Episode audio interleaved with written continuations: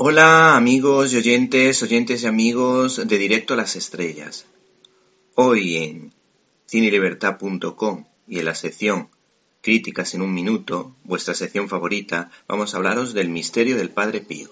A José María Zavala lo recordamos por su gran trabajo como escritor eh, y por sus investigaciones, por ejemplo, sobre los reyes de España, con libros titulados La maldición de los Borbones y Bastardos y Borbones.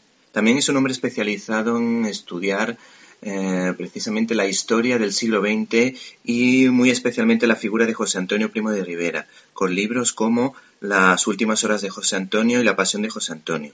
También es un hombre que ha estudiado muchísimo la vida de los santos y se ha quedado totalmente enamorado de la figura del Padre Pío, que de algún modo le llevaron a su regreso a la Iglesia Católica tras varios años de alejamiento. Este interés por este milagrero sacerdote capuchino es lo que le ha llevado a escribir el guion y a rodar un documental titulado, como decíamos, El misterio del Padre Pío. El argumento gira en torno al Padre Pío, uno de los santos con mayor capacidad para hacer milagros. En este documental se demuestra que le colocaron micrófonos en el confesionario y le acusaron de mantener relaciones sexuales con algunas mujeres.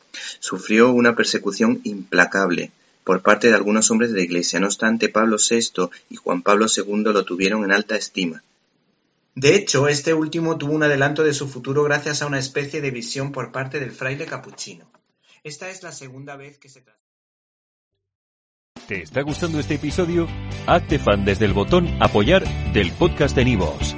Elige tu aportación y podrás escuchar este y el resto de sus episodios extra. Además, ayudarás a su productor a seguir creando contenido con la misma pasión y dedicación.